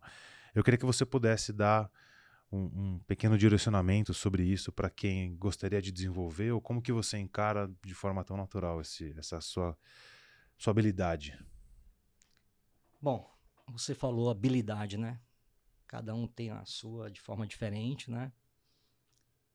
É... Eu acho assim, ó. Tenta focar, obviamente, na sua vida, na sua felicidade. Mas tenta focar também no outro, né? A gente não vive só, a gente vive em comunidade, a gente vive em grupo. A gente precisa fazer a diferença na nossa comunidade, em todas as áreas. Você tem que ser uma pessoa que tem que fazer diferença. Eu participo de um grupo de homens que a gente é doutrinado para isso. Fazer a diferença na sua comunidade. Antes de tudo, fazer a diferença na sua família. Mas nessa mesma linha, Chaya, é isso. Olhe um pouco para o lado. As pessoas estão sozinhas, Chaya. As pessoas estão carentes. Mais do que nunca, né? Nunca Mais- estivemos tão conectados, nunca estivemos tão isolados. Mais do que nunca. Mais do que nunca. Dê ouvido para as pessoas. Escute as pessoas. Mas escute mesmo, pare para ouvi-las. Sente. Num outro podcast que você me convidar, Já Eu- tá convidado, hein? eu vou te contar a história de uma experiência tremenda vivida lá em Goiânia com alguém que no final me disse: Zé Marcos, só precisava ser ouvido, cara. Ninguém parava para me ouvir. Um quase me atropelou e você me ouviu. Mas eu vou deixar isso para um outro encontro, Chaya, porque é uma história tremenda. Então, assim, ó, de forma objetiva, escute o outro, olhe do lado, abrace, sabe? O abraço é importante. Desculpa, né? é, até me, me emociono porque as pessoas estão carentes, muitas pessoas perdidas. Estamos saindo aí de uma pandemia onde as pessoas ainda estão se encontrando, né? Muitas pessoas não se adaptaram ao retorno ao trabalho em escritório, alguns estão sofrendo. Então acho que esse é o momento, sabe? Dá uma checada no outro, sabe? E, e se permita também, né? Ser checado, né? Isso é muito importante. É isso. Isso é Eu, muito importante. Tire a armadura, né? Exato, sabe? É, um, é uma, uma mão de é, duas vias, né? uma via dupla, né? Enfim, é, é isso, se permita, se permita, né? Se permita também é, falar, conversar. É isso, Chaya. Eu queria Sensacional, deixar essa genial. mensagem. É, eu acho que é incrível. E pra chancelar essa mensagem, vou, vou te quebrar aqui agora, mas faz parte, bicho. Eu queria que você contasse essas, as três histórias das três mensagens que você tem ali. Bom, é, você pediu para que eu compartilhasse né, essa É, experiência você de. tem essas três histórias que você contou pra gente, são, são histórias incríveis que acho que, assim, é, é a- coroa um comportamento, sabe? Eu acho que é, não é uma questão de vaidade ou não é uma questão de, de nada disso. É mais de falar assim, porra, eu, eu, eu fiz alguma coisa, Sim, me permiti, é, é, aliás, eu estava aberto a, a encontrar, a conectar, a entender o que Sim. cada um estava querendo fazer. E eu fiz a diferença, sem querer nada em troca. Você foi lá e fez. E no- num determinado momento isso volta pra você. E aí você também se nutre disso, né? Você estava contando que, vez ou outra, você pega lá a mensagem e fala, cara, deixa eu ler essa mensagem aqui. quase, quase como um elixir de, de entender que tá- es- estamos no caminho certo. E algumas pessoas podem entender isso, como eu falei, né? Como vaidade, e falar, não, poxa, mas isso aqui eu não quero. Não tem nada a ver, né? é, é- é reforçar o compromisso, sabe? Isso. Assim, eu tenho um compromisso com isso. Mas você estava falando, né? E aí eu tenho três, três experiências para compartilhar. Ah, na época eu trabalhava na Elfa e, e nesse, nessa questão de olhar em volta, né? Eu abri um processo para contratar uma, uma pessoa para a área comercial. E comecei o processo, mas em determinado momento chega até a minha sala com o João Paulo. Vou falar o nome do João Paulo aqui. O João Paulo trabalhava na parte de logística da companhia, né? Ele já tinha tido uma experiência. Ele era um motoqueiro. Ele era um motoqueiro que fazia entrega numa determinada companhia, veio para a Elfa já numa função um pouco mais estratégica, porque ele fazia contato com a Gol, com a Varig. Mas o sonho do João Paulo, Chá, era trabalhar na área comercial. E ele me bate a porta lá. Ele não estava, ele não eu não o convidei, eu abri o processo para candidatos externos e com experiência na área comercial. O João Paulo bateu a minha porta, pedi para que ele entrasse, conversamos um tempão. Eu falei, cara, e eu entendi o que ele queria, cara. Já é uma característica do vendedor, né? Ser cara de pau. Exatamente. E aí, não, não, tem nada pra mim, não? exatamente. Mas foi dessa forma. E aí eu perguntei, cara, o que é que você, o que é que você, qual o teu sonho? Não, cara, eu quero trabalhar área comercial. O meu sonho é trabalhar na área comercial. Eu fiz. Aí contou a história dele, cara, entrei assim, fiz isso, agora com isso. Cara, é como, se, é como se eu tivesse hoje ouvindo a minha história. Ele foi da parte logística, ele, cara, eu agora sou da comercial e eu tenho entendimento da logística agora. Eu briguei por esse cara, a, a, a diretoria da área, da área de logística não queria liberá-lo, mas eu comprei a guerra e dei oportunidade para o João Paulo. João Paulo entrou na companhia, trabalhou comigo por um bom tempo. Eu saí, o João Paulo ficou lá. Depois ele fez uma transição de carreira para Fresenius. Ele ficou na Fresenius quase 10 anos, ele saiu há pouco tempo. E mais recentemente, meu filho me convidou. Meu filho me convidou para ir ao clube de tiros, né? A gente pratica tiro esportivo lá em Brasília. E meu filho me convidou para ir num determinado clube. E fui com o meu filho lá. Quando eu chego, dou de cara com o João Paulo. Ah, o João Paulo é sócio do clube de tiro, eu não sabia. Sócio, sócio proprietário. Sócio proprietário. Virou um empresário desse, desse mercado aí, dessa área. Ele tirou a tarde inteira comigo. Cara, eu, eu tava me sentindo uma autoridade. Mas assim, eu tava, fiquei deslumbrado com tudo. Me presenteou com algumas coisas lá, enfim. Hoje sou um atirador esportivo em detrimento do que ele fez comigo, do que ele me proporcionou, né? E aí eu cheguei em casa, deslumbrado aquilo tudo, falei, vou mandar uma mensagem para ele agradecendo e fiz isso, mandei uma mensagem, né? E ele, desculpa. Imagina. É. E ele me devolveu, cara, a mensagem. Ele me devolveu a seguinte mensagem: Meu grandíssimo amigo Zé Marcos, recebê-lo aqui foi para mim a realização de um sonho. A honra é minha, porque eu falei para ele que tinha sido uma honra ter estado lá, né? Você faz parte da minha história. Foi a primeira pessoa que acreditou e apostou em meu potencial. E jamais poderia decepcioná-lo. Ou seja, ah, não, desculpa. Tenho por você uma grande admiração, respeito e gratidão. A casa é sua e pode ter certeza que você tem e sempre terá um caminho, um cantinho muito especial em meu coração. Sempre estaremos juntos. Obrigado por tudo. Você faz parte de todas as minhas conquistas. Poderoso. Um grande abraço afetuoso de um amigo muito grato por sua vida. É... Aí eu falo: Caraca, João, sem palavras aqui, me emocionei. Eu choro todas as vezes que eu leio isso. E aí ele devolve para quebrar, né? Pausa dramática. Zé, eu te amo, cara. De verdade. Olha só. Então, assim, só se eu tivesse parado aqui, já valeria a pena, Chaya. Ou seja, eu, você tinha, tinha um Zé em algum momento ativo, preocupado com as pessoas, e você de fato ouve o chamado do, do cara, ouve um pedido, na verdade, e você atende aquele pedido despretensiosamente, dá oportunidade e alguém que tinha um determinado tamanho, um determinado potencial, você simplesmente, você não simplesmente deu a esteira pro cara correr. Você não correu por ele, né? Acho que essa é uma, uma, uma, mensagem importante também. Exato. Você dá o caminho e fala, cara, quem vai pescar aqui exatamente, é você. Exatamente. Exatamente. E, e aí é coroado nisso. É. Mas não é bastasse. Tem, é. Temos mais uma história. a terceira ele pede música no Fantástico aqui. É. A mais, a mais, a, a mais recente, o meu filho, como eu te falei, trabalha na indústria, né? O Pedro Augusto. E hoje ele trabalha com pessoas com quem eu também tive contato lá atrás, né? Trata-se do Alex. Tô dando nome às pessoas, mas é para honrá-los. Justamente. Né? Está eter, estará eternizado. É para honrá-los. É para honrá-los. Nas redes para sempre, é. isso aqui. É, eu agradecendo a ele por ele estar tá dando um suporte para o meu filho, num determinado ponto lá de mercado público, ele conhece muito. O Alex trabalhava, o Alex é farmacêutico, ele era estagiário de uma das unidades do hospital do Grupo Amil em Brasília, e ele trabalhava no almoxarifado da, do hospital. Ou seja, num cantinho que ninguém vai. Uhum. E eu dava atenção e, e o tratamento para o Alex como eu dava para o médico eu visitava na UTI. Então, assim, sempre me coloquei na posição dos outros, respeitando, entendendo e tentando entender o que os outros buscam, né? Ajudei o Alex a fazer transição na carreira também. E aí eu mandei essa mensagem para ele agradecendo, né? Pelo apoio que ele está dando meu filho. Ele me devolve. Zé, além da amizade que eu tenho com ele, meu filho, eu tenho uma grata, uma gratidão eterna com você já te disse isso várias vezes. Cara, eu não tinha escutado, cara. Já te disse várias vezes que você impactou de verdade a minha vida, minha referência na profissão.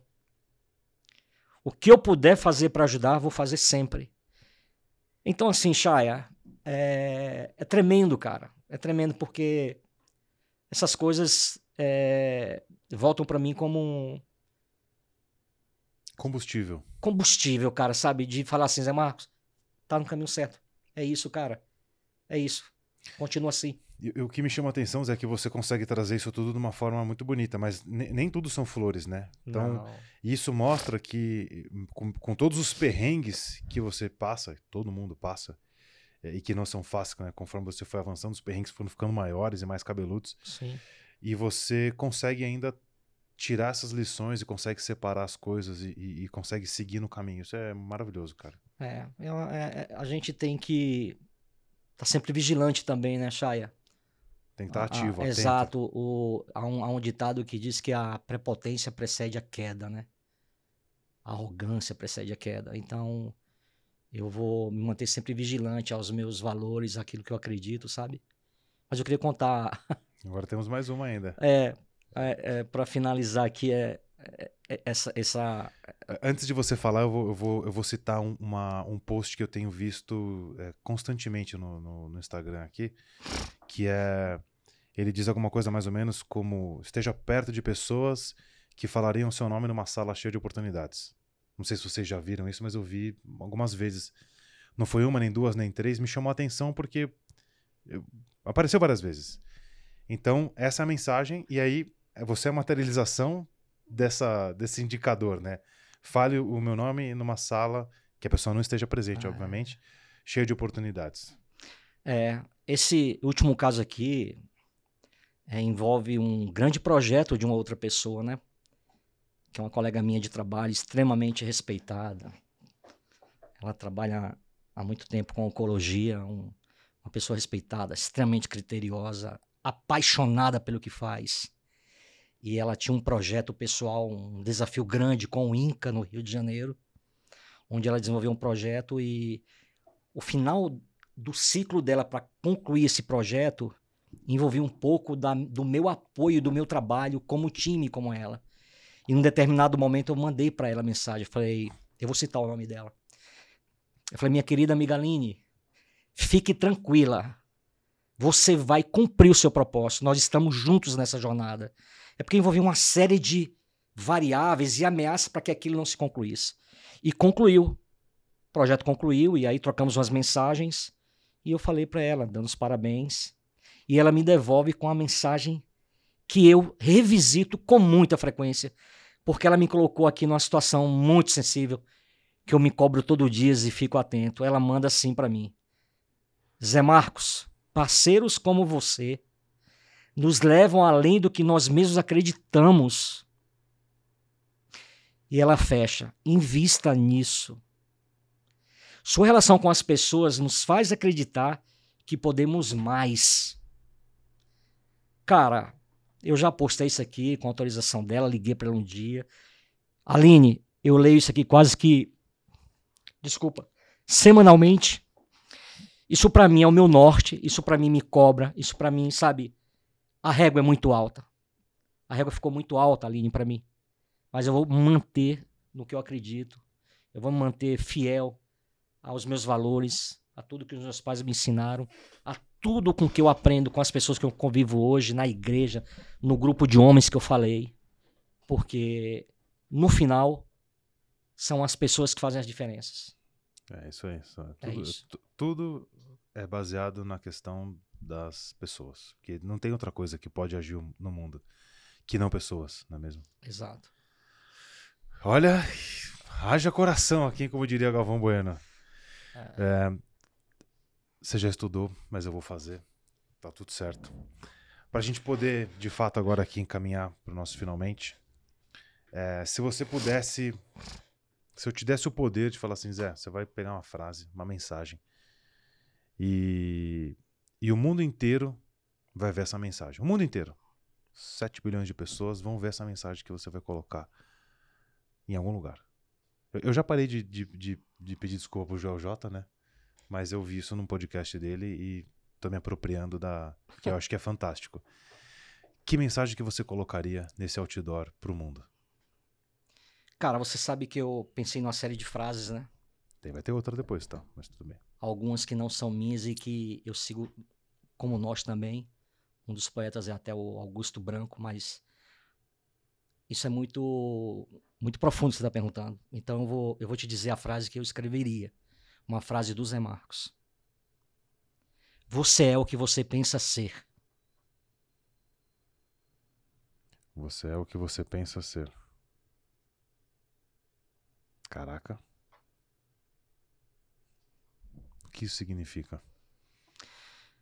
Isso significa que você tem que avançar, que você tem que continuar. Vai em busca do que você pensa ser, que isso vai se concretizar. Esteja com as pessoas certas esteja sempre com os bons e não recue. Isso é o que você falou, que é ser fruto do meio, né? Exatamente. Isso é poderoso. Fruto do meio. Muito bom. E agora, frase anotada, tá nos outdoors aí. Pelo menos no nosso humilde canal do YouTube aqui. Agora a próxima. Pra gente fechar mesmo aqui. 52, você falou? 52 anos. 52 anos, você tá andando, aí você foi na feirinha lá em Brasília. E aí você tá passando na feira, você vê um pivete de 7 anos com uma caixa de, sa de sabão no peito ali, vendendo bombril a um real. E você tem a, a você tem o poder de dar para esse Zé de 7 anos um anotar um bilhetinho na mão dele e ele sempre que precisar vai poder ler aquela mensagem, não vai compartilhar com ninguém. O que, que você escreveu nesse bilhetinho para ele? Agora. Grão final aqui. Agora bicho. você realmente. Mas eu diria o seguinte: eu escreveria o seguinte no bilhete: Zé Marcos, fale sempre a verdade. Olhe nos olhos do outro e diga o que você quer. Peça ajuda. Vá em frente. Fantástico. Cara, olha, eu não tenho palavras para agradecer esse papo, essa troca, foi uma troca isso aqui, incrível, sensacional. Eu não sei se para quem está assistindo vai conseguir pegar isso tudo. A, a Fê tá aqui emocionada também. É, cara, obrigado. É isso que eu tenho para falar. Não vou ficar esticando aqui porque palavras não vão conseguir descrever. Obrigado mesmo, assim, de verdade, mesmo. Vamos em frente. Sempre. Seguindo o protocolo aqui, se você assistiu a gente até agora, por favor, se inscreva no canal, assine, é, assine não, assine o canal, se, dê o joinha lá pra gente, que é super importante. E se você acha que esse conteúdo vai fazer diferença para alguém, por favor, compartilhe com essa pessoa, seja o episódio inteiro ou os pedacinhos dos cortes que a gente vai, vai publicar nas redes sociais, ou então os cortes menores que vão estar no nosso canal também. Zé, como que a gente te acha nas redes? Eu sei que você já falou, mas só para oficializar Sim. aqui. Eu arroba eu vivo no Instagram. Vivemos, Zé, né? É, vivemos. Vivemos. Zé Marcos 2011. Sem ponto, sem hífen, sem Zé nada. Marcos 2011. Por quê? 2011 é o meu aniversário. Zé Marcos 2011. E aí junto. você também vai poder dar parabéns pro Zé, não tem como esquecer, 20 do 11, é isso aí. Tem um amigo que faz aniversário 20 do 11 também. Ah. Zé, obrigado mais uma vez, pessoal aqui do Backstage, valeu por tudo. Perfeito. E para você também que acompanhou a gente até aqui, valeu mesmo. Palavras finais? Quer fechar ou... ou... Não, só reforçar né, o agradecimento e tô me sentindo honrado, Chaya. Eu Tamo saio junto. daqui diferente. Valeu, cara. Esse Sabe é que nosso... eu saio daqui diferente. Espero que esse podcast alcance muitas pessoas e que impacte a vida de pessoas. Sim, esse é, Se é isso acontecer, missão. já aconteceu tudo. Se uma pessoa sair impactada, a nossa missão já está concluída com sucesso. Se uma pessoa ouvir esse podcast inteiro e for impactada e mudar a sua vida, já valeu tudo, Chaya. É isso, essa é a missão. Pegou? É isso aí. Valeu, obrigado. Tamo junto. Até a próxima. Tchau.